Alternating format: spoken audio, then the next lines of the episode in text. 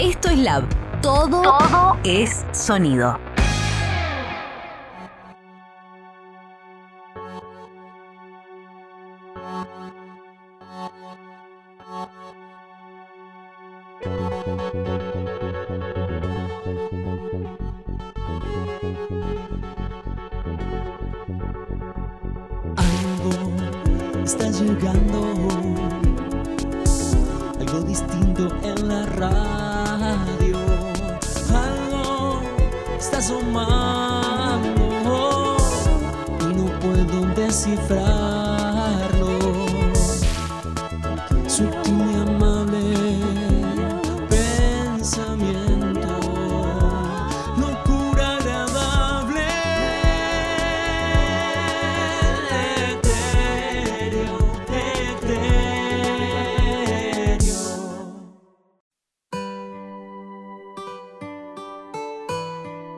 Buenos días, buenas tardes, buenas noches. Estamos con las tres magias y el episodio 2, número 2, se va a tratar de la identidad. Entonces, empiezo a, a preguntar, ¿qué es la identidad? ¿Cómo están? Bien. Bien. Estamos bien. Entonces les pregunto, ¿qué es la identidad? María, 27 años. Siempre nos dijeron que la identidad servía para diferenciarnos de los demás, pero no sé si estoy tan de acuerdo con eso. Creo que es una herramienta que nos permite pararnos con firmeza en un lugar y nos ayuda a tener confianza en lo que hacemos y por qué lo hacemos. A su vez, nos hermana con otros. Nos da la seguridad de reconocernos en características que encontramos en los demás. Eso nos une y nos da un toque de tranquilidad. Carolina, 26. Identidad es lo propio, lo nuestro, lo que solo nosotros somos y también lo que no somos. Es nuestro origen, nuestras elecciones y nuestro ser. Lucio, 30. Es el último bastión, la última capa de la cebolla. Lo que nos configura hoy es fugaz, dinámico, plástico. La identidad tiene una dimensión algo de permanente que escapa a esa lógica y nos guarece. Es algo que extrañamos cuando nos vamos lejos, que a la vez nos acompaña. Ana, 80. Es la personalidad y el espíritu de una persona que lo hacen única. Jorge, 60. Es lo que te, te identifica para determinadas cosas. Nacionalidad, género. Está también ligado a los derechos y obligaciones. Puede ser una característica especial como persona que te acerque o diferencie de otro. Joana, 28. Pertenencia, raíces, el ser. Roberto, 32. Identidad es el conjunto de características extrínsecas e intrínsecas, heredadas y adquiridas, que hace a cada ser único en esencia. Y atento a la particular historia argentina, resulta ponderante destacar que todos tenemos derecho a conocer nuestra identidad. Fernando, 42. Es el conjunto de características y rasgos que hacen que esa persona sea quien es, no solo como individuo, sino como sujeto social. Valentina, 28. Una construcción mutante de lo que somos. Mabel, 53. Es quien soy, lo que siento, pienso, mis vivencias. Soy yo. Pero comenzó en otros, que me pensaron, me desearon, me eligieron un nombre, me acunaron. Soy yo, pero surgió de otros. Me formé con otros, que fueron arquitectos en la construcción de mi ser. Francisco, 7. Lo que te hace ser diferente y está en los documentos.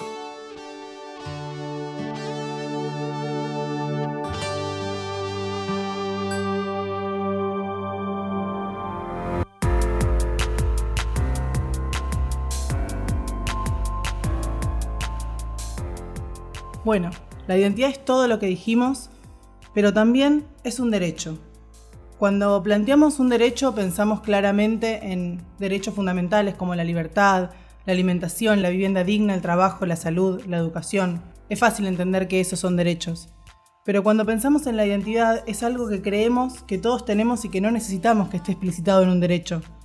Pero en nuestro país, durante el terrorismo de Estado, fue el propio Estado el que violó ese derecho, a través de un plan sistemático de sustracción de la identidad de niños y niñas. Por eso, hay que poner en evidencia la necesidad de que la identidad sea un derecho. Es la responsabilidad del Estado garantizarlo. Durante la dictadura militar se detuvieron a mujeres embarazadas y esos niños fueron secuestrados y su identidad fue secuestrada junto con ellos.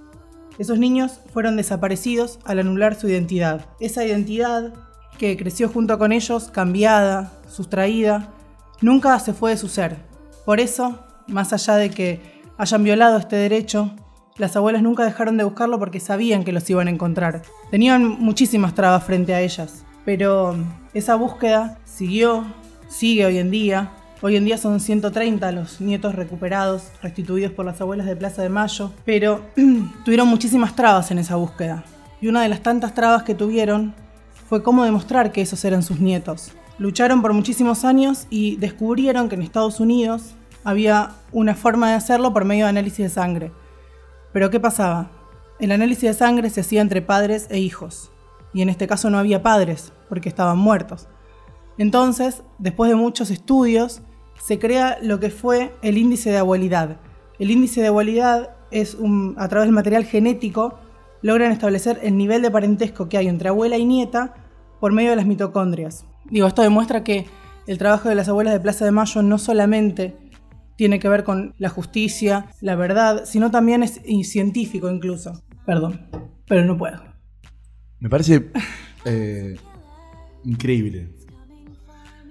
Me parece increíble porque en realidad podés un montón.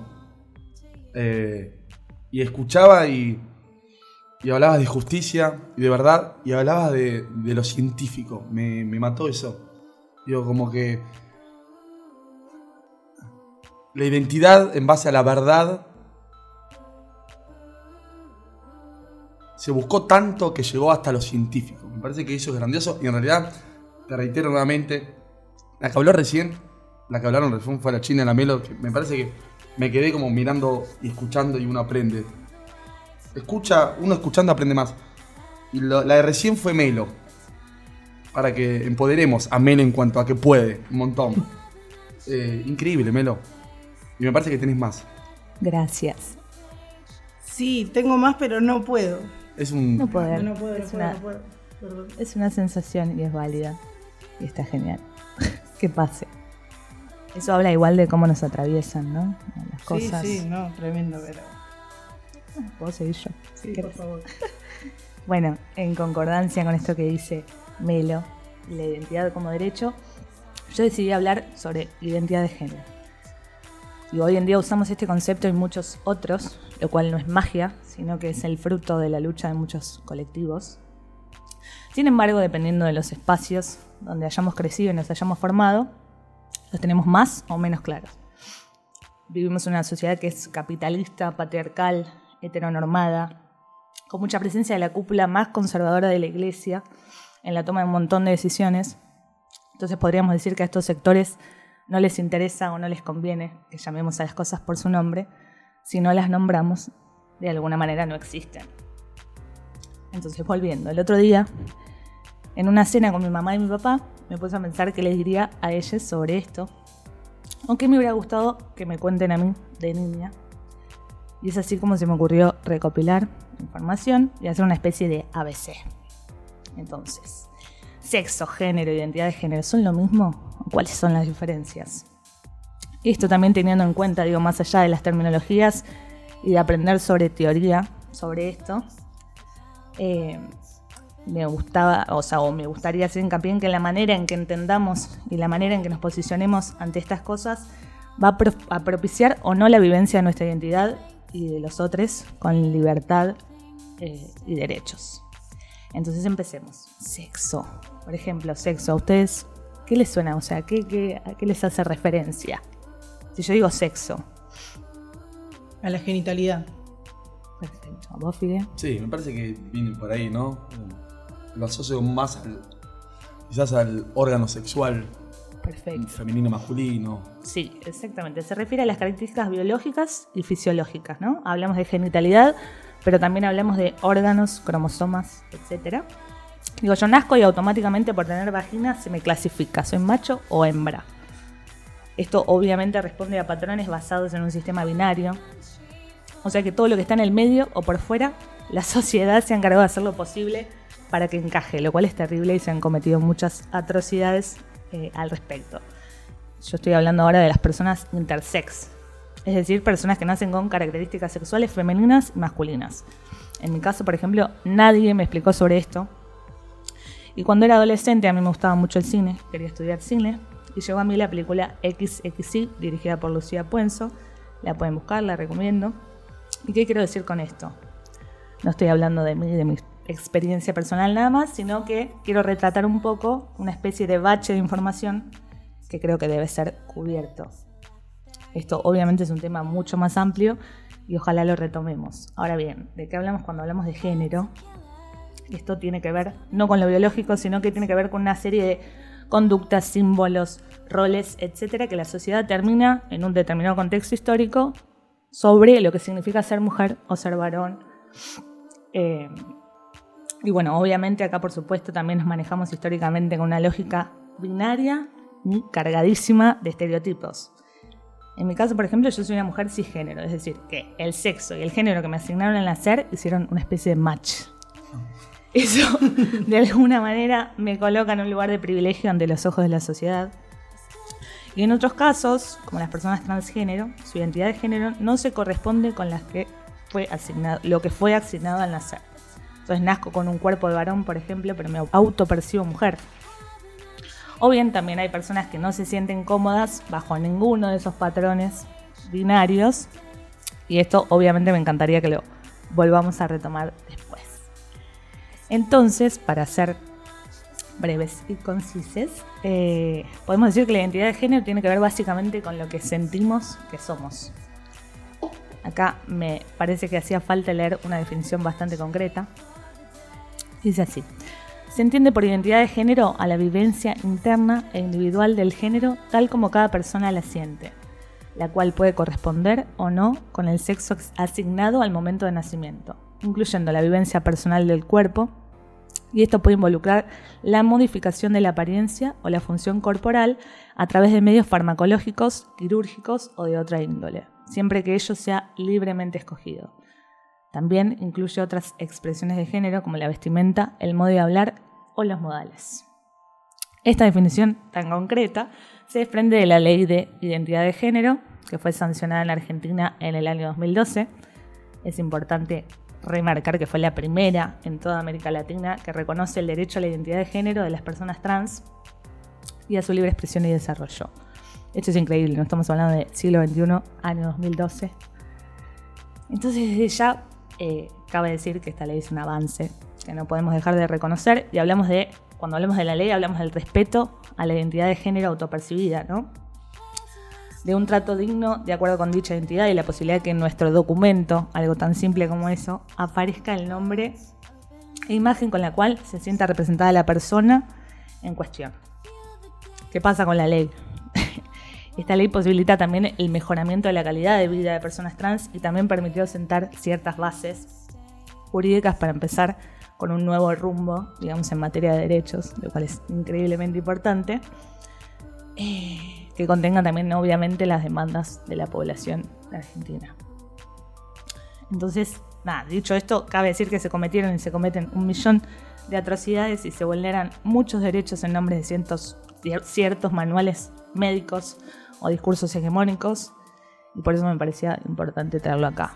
Digo, no reconocer las identidades es seguir reproduciendo un sistema nefasto, con desigualdades, con relaciones de poder muy crueles, muy arraigadas. Y bueno, para ir cerrando, digo, desde este espacio me tomo el atrevimiento acá de hablar por el estrés, hacemos hincapié en la necesidad de políticas públicas que respondan a las demandas de la sociedad y que permitan seguir avanzando en materia de derechos, ¿no?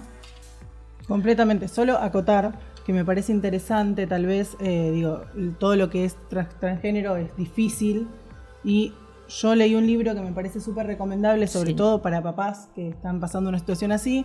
Creo que siempre que leemos un libro de alguien que está, que digo, es papá, que está pasando esa situación, que la pasó, eh, sirve muchísimo más. Y el libro Yo Nena, Yo Princesa cuenta la historia de Luana, una nena que nació en cuerpo de varón y desde que nació nunca estuvo conforme con su cuerpo. Fue un bebé que sufrió toda su infancia y cuando pudo hablar le expresó a su mamá que él era una nena, que era una princesa. Y fue toda la lucha de esa mamá por conseguir el DNI, porque se lo respete, se la respete en realidad, porque ella era Sí, Luana, sí, sí. eligió su nombre incluso. Eh, digo, me parece que está buenísimo lograr que alguien que no entiende bien esa cuestión, que es muy difícil, digo, aceptar esa realidad es muy compleja. Luana además tiene un hermano, porque es hermana melliza, entonces además ver esa diferencia cuando van creciendo, que la mamá crió a los dos de la misma forma, pero claramente desde que nació era Luana. Y re- que la madre haya respetado eso, que los padres lo hayan respetado y lo hayan acompañado en, to- en todo ese proceso, digo que es un proceso muy complejo, está buenísimo y me parece que tal vez leerlo en primera persona sirve para atravesarlo de otra forma. Desde ya, me parece que esa historia es muy clara, muy clave, que interpela y que está buenísimo para las personas que trabajamos con las infancias tenerlo en cuenta a la hora también de accionar. Digo, sí, justamente queremos posicionarnos y, y queremos tener una sociedad cada vez más justa y más piola para todos, es ideal como empezar a toparse con estas cosas eh, y hacer pequeños cambios. Claro, saber que hay cosas básicas como que si un niño o una niña viene y se acerca y nos dice que no se llama de la forma que está en el registro, debemos cambiar el nombre y llamarlo de esa forma. Respetarlo, respetarlo. Exactamente, tan básico como eso, que claramente no ocurre, porque hay que decir la realidad, no ocurre, no es tan sencillo, pero bueno, tienen su derecho y tienen que poder eh, exigirlo y nosotros debemos garantizarle que ese derecho se cumple. Obviamente. Sí, desde ya. Entonces, nada, hacemos hincapié, creo yo. Además, eh, los tres somos docentes eh, y siento que, eh, nada, hay que hablar de la ley de educación sexual integral. Me parece que es importantísimo que esa ley se garantice, que se implemente. Digo, para tratar de evitar que haya luanas que sufran eh, y para evitar un montón de otras eh, cuestiones que no se condicen con la sociedad que supongo queremos todos. Exactamente. Entonces, nada, me parece que, por ejemplo, no sé, yo hace unos años me, recibí y al día de hoy no pude nunca eh, hacer un postítulo en educación sexual. Las vacantes son poquísimas en el Estado. O sea que ni siquiera tenemos, o sea, digo, recursos humanos hay un montón, ¿no? La voluntad está, pero me parece importante decir que con la voluntad No no, alcanza. alcanza, que necesitamos vacantes, que necesitamos un montón de otras cosas. Digo, también en los planes de estudios, la educación sexual tal vez eh, ocupa un lugar en las agendas que es como eh, muy chiquitito, o tal vez en los horarios, perdón, ocupa un lugar muy chiquitito, tal vez se dan tres horitas y por acá, y bueno, Y lamentablemente en muchos lugares, como en mi caso, no se cumple. o no se no cumple. tengo habilitado dar educación sexual. Increíble, eso A está muy nivel, a mal. ese nivel. Y es ley. ¿no? Está Y es muy mal, y es una ley, tal, cual. Tal cual. Pero bueno, Sí, ahí es como eh, estas tres horas que decías actúan como obligación, ¿no? O sea, en los magisterios de formación docente son se dan tres horas como obligación. Quizás no se da como el espacio. Cuando se toma algo por obligación, me parece que enmarca algo eh, a desgano. ¿no? Digo, cuando yo tomo algo como obligación, ya esto, la formación docente, y sube el sistema educativo, el ministerio, me parece que va por desgano. O sea, se dan tres horas a desgano de educación sexual. Ahí hay que ver por qué matemática no nos parece, aunque sea una obligación, algo que tomamos con desgano o que lo damos con desgano, y por qué educación sexual integral, en cambio, sí lo es. Tal cual. Opino igual. Sí, sí, sí. Y me parece increíble. Digo, son esto. cosas que nos atraviesan y Eso que, es fundamental, ¿no? y que todo el tiempo nos atraviesan. Eso. Que me parece que la ESI y esto, que tiene que ver con identidad, ¿no? Educación sexual, justamente eso. No estamos hablando de el merval, ¿no? Digo, caída de bolsa. Estamos hablando de educación sexual que justamente, como dicen ustedes, es algo que atraviesa a partir de que nacemos conjunto, sí, hasta que morimos. Me parece Obviamente. que eh, eso es fundamental. Y digo, tomando lo que decían ustedes, ¿no? ¿Por qué piensan que está el miedo a eso? Digo, porque de última nosotros también estamos sumergidos en el miedo de enseñar, digo, nadie nació sabiendo y estos temas son difíciles también hasta explicarlos. Me parece totalmente eh, interesante esto, ¿no? Que dicen, bueno, tenemos el recurso humano, está, queremos aprender de última a cómo pero digo, ¿por qué les parece a ustedes que la sociedad, eh, la sociedad en su conjunto, digo, no, ni hablo del sistema educativo, tenemos miedo de hablar de educación sexual y nos da, quizás nosotros no, o quizás sí, pero el gran pudor de decir pene, vagina y todo lo que conlleva un montón de cuestiones en educación sexual. ¿Por qué les parece que está este miedo o el tabú? Y porque creo que justamente se, se creó un tabú a través de eso. Nosotros tal vez somos una generación que no lo tiene. Mm. Pero sí, digo, eran cosas que socialmente no se hablaban, que en la casa no se hablaban. Y me parece que por ahí somos de la generación que rompió con todo eso y que hay cosas que sí lleva arriba de la mesa y las habla en las cenas. y tal vez a nuestros papás todavía hay cosas que no les gustan, que, que se hablen en esos lugares. Digo, pero quizás pertenecemos a otro momento histórico que está buenísimo y tenemos que saberlo aprovechar. Obviamente. Digo, hoy en día en el aula no hay tema que los niños no hablen, las niñas no hablen, o no tengan pudor, o digo, tal vez en mi caso, bueno, yo me siento un poco cortada por eso porque no me lo permiten, Sí. pero de- obviamente desde mi lugar siempre que puedo lo sigo haciendo. Porque esas dudas están y qué mejor que poder sacarle las dudas a que el día de mañana se encuentre con una pared enfrente que haga que cometan algún error o tengan algún tipo de, de problema o que no sean felices, digo, más allá de, digo, estamos hablando de la felicidad también en muchos casos. ¿Sabes que esto que decías, la duda? Foucault, hay una frase que es genial que dice: La duda no solucionada es el error. Dice. Y habla del error como un concepto trágico, ¿no? Nosotros, de última, el error para nosotros como educadores. parte del aprendizaje, Es parte del aprendizaje. Foucault, en, en uno de sus escritos que es quizás el, el, el- genio del poder en el último siglo, habla de la duda no solucionada, esta duda que se puede solucionar, siendo él un, intelectual donde las dudas son cotidianas, es el error. Digo, imagínense, ahora me pongo a pensar, digo, si hacemos una práctica hace pocos años atrás, esta educación sexual en los colegios no existía. No, digo, estaba teñida como de una cosa muy biologicista, donde Mm. aprendíamos de repente solamente sistema reproductor. sistema reproductor, Es, tal es ¿No? tremendo eso, ¿eh? Es tremendo. Y de repente ahora, bueno, hay un montón de otras Tremendo. cosas. Y además me parece que, eh, nada, depende de dónde los colocamos también. Que yo, también esto del miedo es porque, no sé, digo, tal vez no estaremos subestimando también a las niñas pensando que.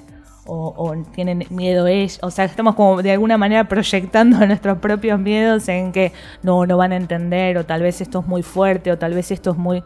No, digo, es como vos decías. Las dudas están, son cosas eh, que están intrínsecas ahí, Tal que cual, están sí, sí. buscando respuestas. Digo, entonces construyamos esas respuestas entre todos y también escuchemos esas voces que nos dicen un montón de cosas que tal vez estuvieron acalladas durante un montón de tiempo. Eh, voces de ciertos colectivos, digo, ¿no? Transgéneros, etcétera, etcétera, etcétera. Eh, bueno, aprendamos y, hagámonos cargo también de este momento histórico y de, las herramientas que podemos construir y de las ya construidas también, ¿no? Están los, los dos individuos, ¿no? Ahí, me, me parece, escuchándolos a ustedes. Digo, el individuo que no se hace cargo de la situación actual, mundial, porque es mundial, ¿no? No, no, no es Argentina. Y los individuos que toman la posta sin saber cómo tomarla, porque me parece que el aprendizaje va ahí, sin saber cómo tomar esta posta de educación sexual, de la ESI, de la identidad. Pecando quizás de improvisar también, ¿no? Digo, uno toma, teoriza, estudia, puede llegar a, a improvisar ciertas cuestiones, pero me parece que es obligación moral tomar la posta de, de este tema. Porque, reitero nuevamente y soy repetitivo, es algo que te atraviesa toda, toda tu vida, no estoy hablando de... Digo, hablemos mal y pronto, refuto el comentario, la religión, quizás a vos te atraviesa por herencia, pero cuando uno tiene conciencia y lee, quizás se aleja. Digo, te atravesó en tu infancia porque tus padres, tus abuelos fueron católicos, judíos, protestantes o musulmanes, perfecto. Uno a una cantidad de edad ya empieza a entender que quizás la religión forma parte de algo y uno no se, no se siente parte de eso.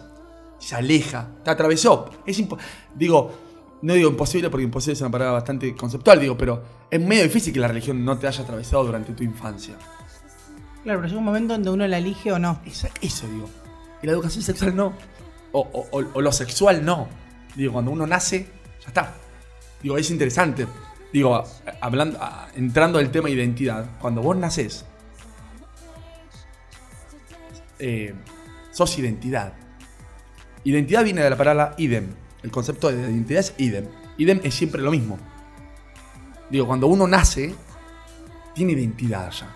Y eso es para mí una catástrofe en el individuo. Digo, porque la identidad te delimita. A ver, actualmente yo soy eh, esto. Me, me resulta re interesante y te voy a repreguntar, China, esto, porque digo, tengo 29 años y hay veces que no desconozco un montón. Esto de, del match. Digo, pienso arriba y, y corregime. Yo nací con pene. ¿Y cómo es que el match? ¿Cómo funciona el match conmigo?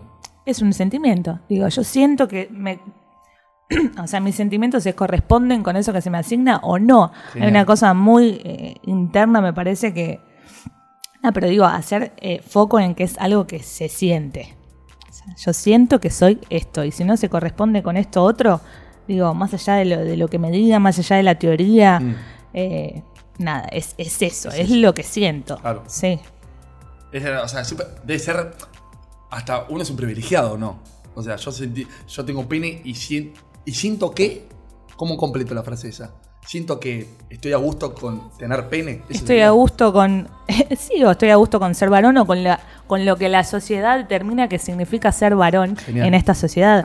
Hay mucha otra gente que no se identifica, como decía antes, con esos patrones binarios y de repente, o por ejemplo, género fluido, de repente vas bollando de un lado a otro, a veces te identificas con lo femenino, con lo masculino, etcétera. Ah, pará, eso es Eh, tremendo. Y bueno, pero es, es, es loquísimo, o a nosotros nos parece, nos parece loquísimo, porque Pará, ¿cómo- me eh, parece que somos todos cisgénero. Eso, ¿cómo se llama?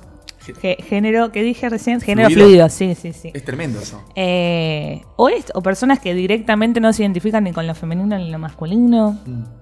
Digo, hay un montón de formas de ser, tanto como personas en el mundo. Entonces, digo, me parece, por eso hablo de las, esas voces eh, acalladas como simbólicamente en el sentido de pensar qué pasa con todo eso que esto, nosotros somos pibes todos de más o menos 30 años y hay un montón de cosas que las estamos aprendiendo recién ahora, que las estamos pensando recién ahora y bueno, pensar también por qué recién ahora y como decíamos antes, hacernos cargo de todo esto eh, es Tal fundamental. Es tremendo eso, ¿eh? Me quedó mucho el género fluido. o sea, Género me- fluido. me- y esto pensaba esto de algo más abstracto y hasta romántico, ¿no? El gustar de alguien o que te atraiga a alguien. Debe ser un choque eso, ¿no? Ahí estamos hablando de orientación sexual. Eso es orientación sexual. O sea, Sí. lo que me gusta a mí. Exactamente. Lo que te atrae. Vos te ves atraído por. ah, bueno, vos eh, antes querías decir por qué te sentís atraído. Por personas. Pero lo descubrí hace poco, ¿eh? Eso, pero por ejemplo, que me, me conceptualizo como bisexual, ahí, ahí es donde yo ahí entro en, en Me parece que cuando te, te lo decís así, me puedo estar Desconozco. equivocando, pero es pansexual o cuando te interesan las personas, pum, sin- Ah, no eso. importa el género, Es grandioso. etcétera, etcétera, etcétera. Hay muchas definiciones, también podemos, inclusive hasta, qué sé yo, pensar por qué necesitamos categorizar tanto. cual. ¿Cuál? Sí. eh, Tal cual. y bla, eso me parece que son discusiones que también son interesantes y que las podemos traer. Pero me parece que, A como colación. que cuando escuché, las personas que escuchan esto, hay que sacarse un poco, ¿no? El disco rígido de decir, eh, yo tuve años, o sea, años de que quizás mirar a las mujeres, pero porque nunca miré a los hombres. Me di cuenta, no es que me gustan los hombres, sí, me parecen muchas veces atractivos los que fuesen, pero porque capaz nunca me lo detuve a, a mirarlos. Digo, voy a un bar y miro a las mujeres. Porque esto, ¿no? Porque Social- culturalmente así debe ser. Claro. Pero digo, cuando me empecé a, de- a detener, a mirar, digo, no, no entendí por qué nunca hice esto. Digo, Bueno, a veces viste que hay discusiones sobre si es si la orientación sexual es algo que se siente o se decide, ¿no? Eh, de- digo, Claro. muchas personas dicen esto de, bueno, eh, des- decidió, eligió, no sé si es algo que se decide, la verdad, y hay un montón de gente que claramente dice que no se decide, y yo eh, comparto, me parece que es algo que se siente y ya. Pa- Pará, a ver, me abrí.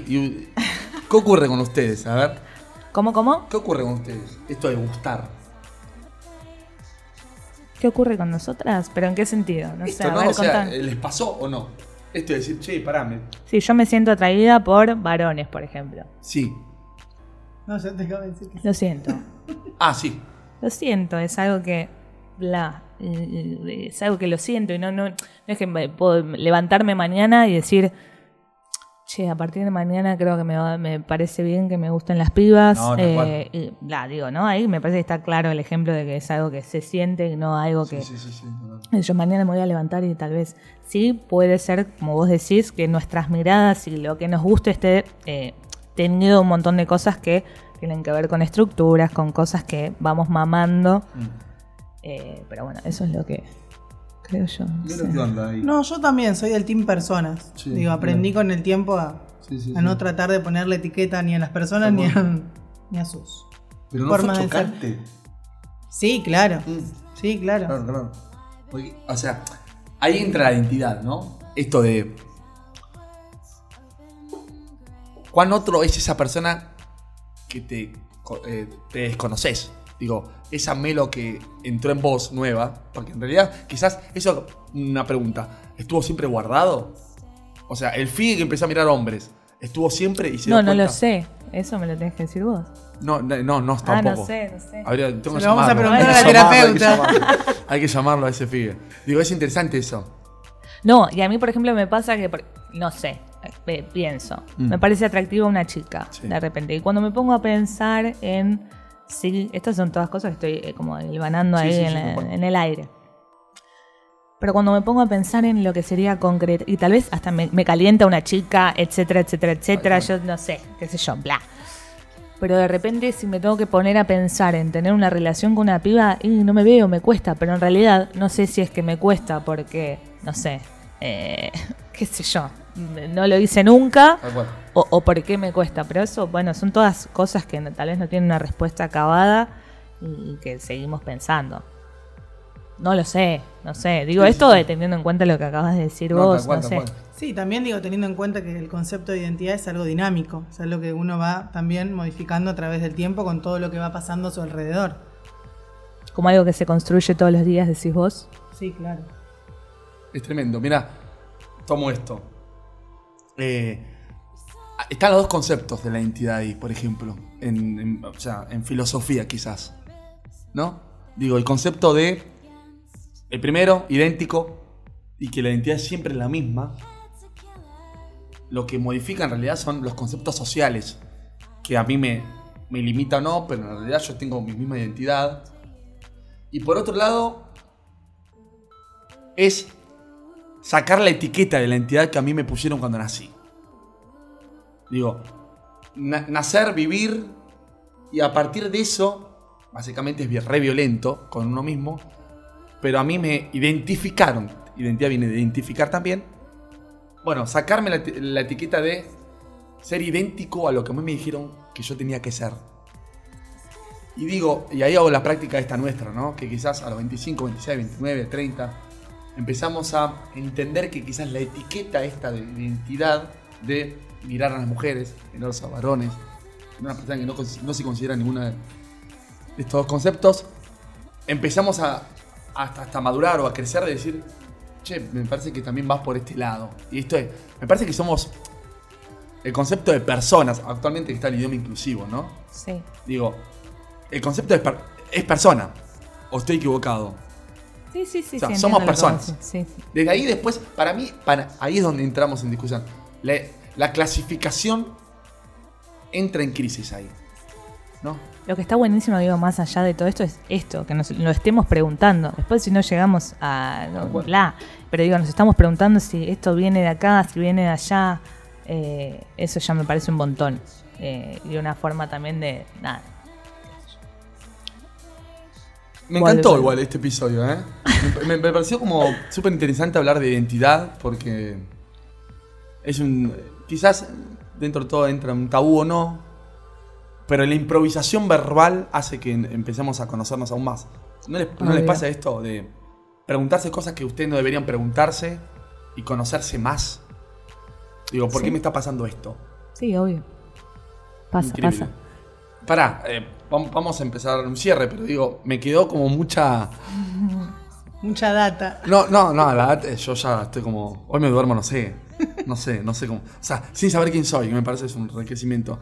Pero, si no se puede, no se puede. Pero me gustaría terminar un párrafo con algo de las abuelas. ¿Se podrá? Porque me parece que es. Sí. Cerramos con filosofía, pero digo, me parece que. Damos un pie. Porque me parece que yo a las abuelas. eh, no sé. Hay que abrazarlas constantemente, eternamente. Y son las abuelas de todos y de todes, ¿no? Me parece que. Y de todas. Eh, regálame un poco eso. Yo te cierro con filosofía, pero regálame. Bueno, no, a mí es un tema que me cuesta mucho porque subjetivamente, digo, me, atraviesa demasiado eh, de gente a la que admiro, las considero las grandes superheroínas de la nación. Eh, pero creo que lo que más me llamó la atención de, de- de toda esta hazaña, que está por supuesto apañada por una tragedia, es que la identidad de esos niños y de esas niñas eh, no pudieron haber sido arrebatadas, eh, siguieron intactos en ellos. Muchos no se sentían parte de sus familias, no se veían parecidos y algunos incluso tenían gustos y preferencias que no tenían nada que ver con su vida cotidiana, que tenían que ver con esos padres y esas madres que ya no estaban. sin ir más lejos, eh, la historia de Juan es una un niño que se crea con otro nombre. Toda su infancia vive en su familia, empieza a ver diferencias, empieza a ver que en las fotos no coinciden. Y toda su vida le gustó el nombre Juan. Hasta que en 2004 restituye su identidad y se entera que ese era su verdadero nombre. Entonces digo, creo que la identidad más allá de, eh, insisto, ser algo que creo que es dinámico, que uno va formando, es algo que está en su ser, digo, es algo que tenemos y que por más que intenten taparlo no, no van a poder hacerlo. Tremendo. No Tremendo, pasarán.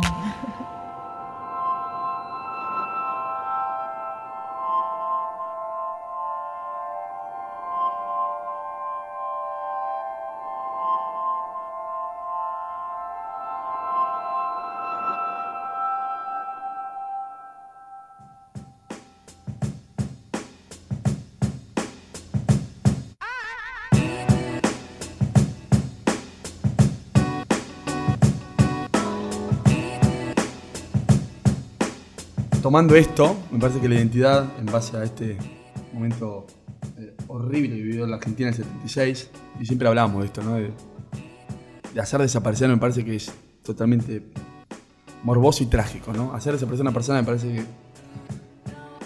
Digo, que la persona no exista más es una cuestión. Saber que no existe más es otra cuestión. Digo, yo tengo la certeza de que no existe más es una certeza, pero no saber que esa existencia o no existencia está, me parece, entonces la palabra desaparecido es empoderante, pero muy fuerte y algo que me, pone un nudo en la garganta. Este episodio 2, la, la verdad que queríamos eh, marcar un poco lo que era el concepto de identidad, con toda esta armonía de palabras. Y te cierro y nos cerramos con una mezcla en cuanto a, a Kant, a Locke, a Aristóteles, a Platón, filósofos que han tomado la identidad y han dicho básicamente que la identidad es el testigo silencioso que está dentro de nuestros cuerpos eh, y espera siempre ser descubierto. La identidad siempre espera ser descubierta. En realidad, el concepto justamente de ser descubierta es entender que nunca lo vamos a descubrir. Porque la identidad nos acompaña del nacimiento hasta la muerte. Entonces, en, ese concepto, eh, aunque el pasado nos parezca trágico, es lo, más, es lo más genuino que tenemos. Porque lo genuino y lo leal es lo que vivimos, dice Kant. Y entonces cierro con este concepto de identidad en cuanto a dirigirlos a la juventud. La juventud que creo que ha tomado la identidad como bandera. Les pido, por favor, a la juventud eh, que no pequen de sumergirse y de entrar en el concepto de identidad que le han encomendado o que le han dirigido. Porque en vez de pertenecer a una identidad nueva, van a utilizar la referencia de identidad del adulto para tomar el concepto nuevo y entonces la juventud va a ser una a- adultez 2.0.